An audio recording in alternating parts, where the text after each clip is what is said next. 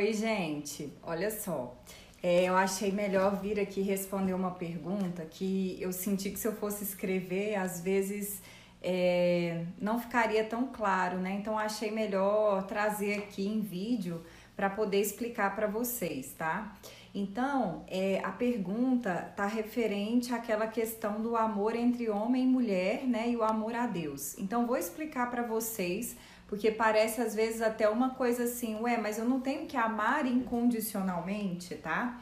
Então, eu vou dar um exemplo para vocês poderem entender uma determinada realidade, tá? Então, imagina que tem, vamos supor que eu, né, eu tenho em que nível que eu amo incondicionalmente e em que nível eu tenho que amar condicionalmente, tá? Então funciona assim, ó. Vamos supor que uma pessoa tá numa relação e um dos parceiros é um parceiro ou uma parceira que critica, que fala assim: você é burro, você é feio, você não presta, você não vale nada. Então vamos imaginar, né, Marina, e aí? Vamos supor que eu tô numa relação assim. Uma pessoa que me humilha, que me despreza, que me deprecia, que fala que eu não, não valho nada, tenta diminuir minha autoestima, eu vou amar incondicionalmente? Então veja bem, tá? Como é que funciona o amor incondicional? É e o amor condicional, tá? Então, o amor incondicional é no sentido assim: eu aceito essa pessoa, eu aceito que essa pessoa escolha o que ela quer ser. Se ela quer ser uma pessoa que humilha o outro, se ela quer ser uma pessoa que destrói a autoestima do outro, se ela quer ser uma pessoa que é, humilha, tudo bem, eu aceito, tudo bem isso não me impede de escolher ser quem eu quero ser e estar com quem eu quero estar. Então presta atenção. A pessoa, você pode amar essa pessoa incondicionalmente e você pode aceitar que ela escolha o que ela deseja para a vida dela, porque aí você está aceitando que a pessoa faça as escolhas do caminho dela, né? Afinal de contas, se eu estou me humilhando com essa pessoa, é simplesmente porque eu estou escolhendo estar com essa pessoa. Então veja, Nesse ponto, eu posso amar incondicionalmente, mas eu também posso ter o amor condicional, que é o quê? Que é eu aceito essa pessoa ser o que ela é, mas eu não sou obrigada a conviver com essa pessoa. Eu vou escolher alguém que me valoriza, que me ama, que me respeita, que tenha as condições que são importantes para mim dentro de um relacionamento, né? Então, por exemplo, vamos imaginar, tá, que essa pessoa que tem essas condições, então vamos lá. Aí eu vou pro amor condicional.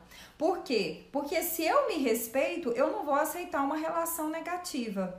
Então, quais são as condições para que eu possa conviver bem com o outro?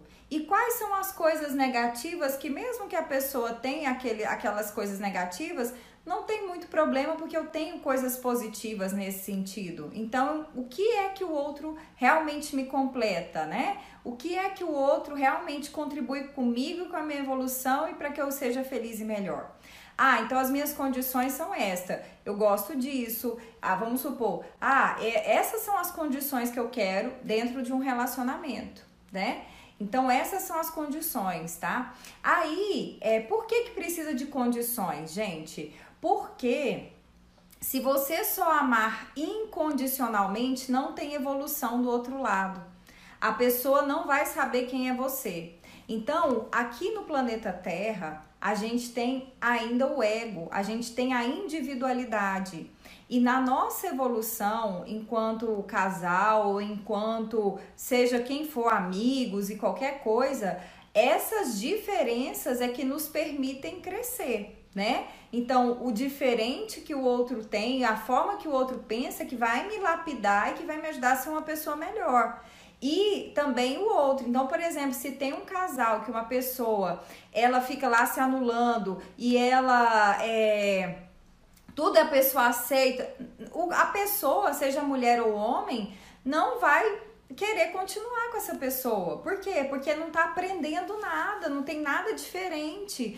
Naturalmente a pessoa vai começar a achar o relacionamento sem graça também, né? Então, para que a gente possa evoluir, é importante haver essa individualidade de cada um, né? Esse, esse indivíduo, a gente se relaciona com indivíduos, então a gente não está se relacionando como se a gente. Porque aqui nós somos centelhas divina. Quando nós estamos na fonte, a gente é uma coisa só. E para a gente amar incondicionalmente, não poderia haver individualidade, né? Eu digo o amor incondicional, onde você vai escolher estar com alguém, entende? Então, eu posso, por exemplo, amar o meu pai, amar minha mãe. Vamos supor que é, alguns eu vou amar incondicionalmente e eu gosto das atitudes dessa pessoa. Outros eu vou amar incondicionalmente e eu não escolheria as mesmas atitudes da pessoa. Porém, eu posso amar incondicionalmente, mas não preciso estar na presença, me relacionando com pessoas que de alguma forma estão me desvalorizando, estão me desrespeitando, entende? Eu posso amar incondicionalmente, mas a partir do momento em que eu me sujeito ao desrespeito, à desvalorização e seja o que for, né? É, aí eu só, só estou me relacionando porque eu tenho crenças de me desvalorizar, de me desrespeitar.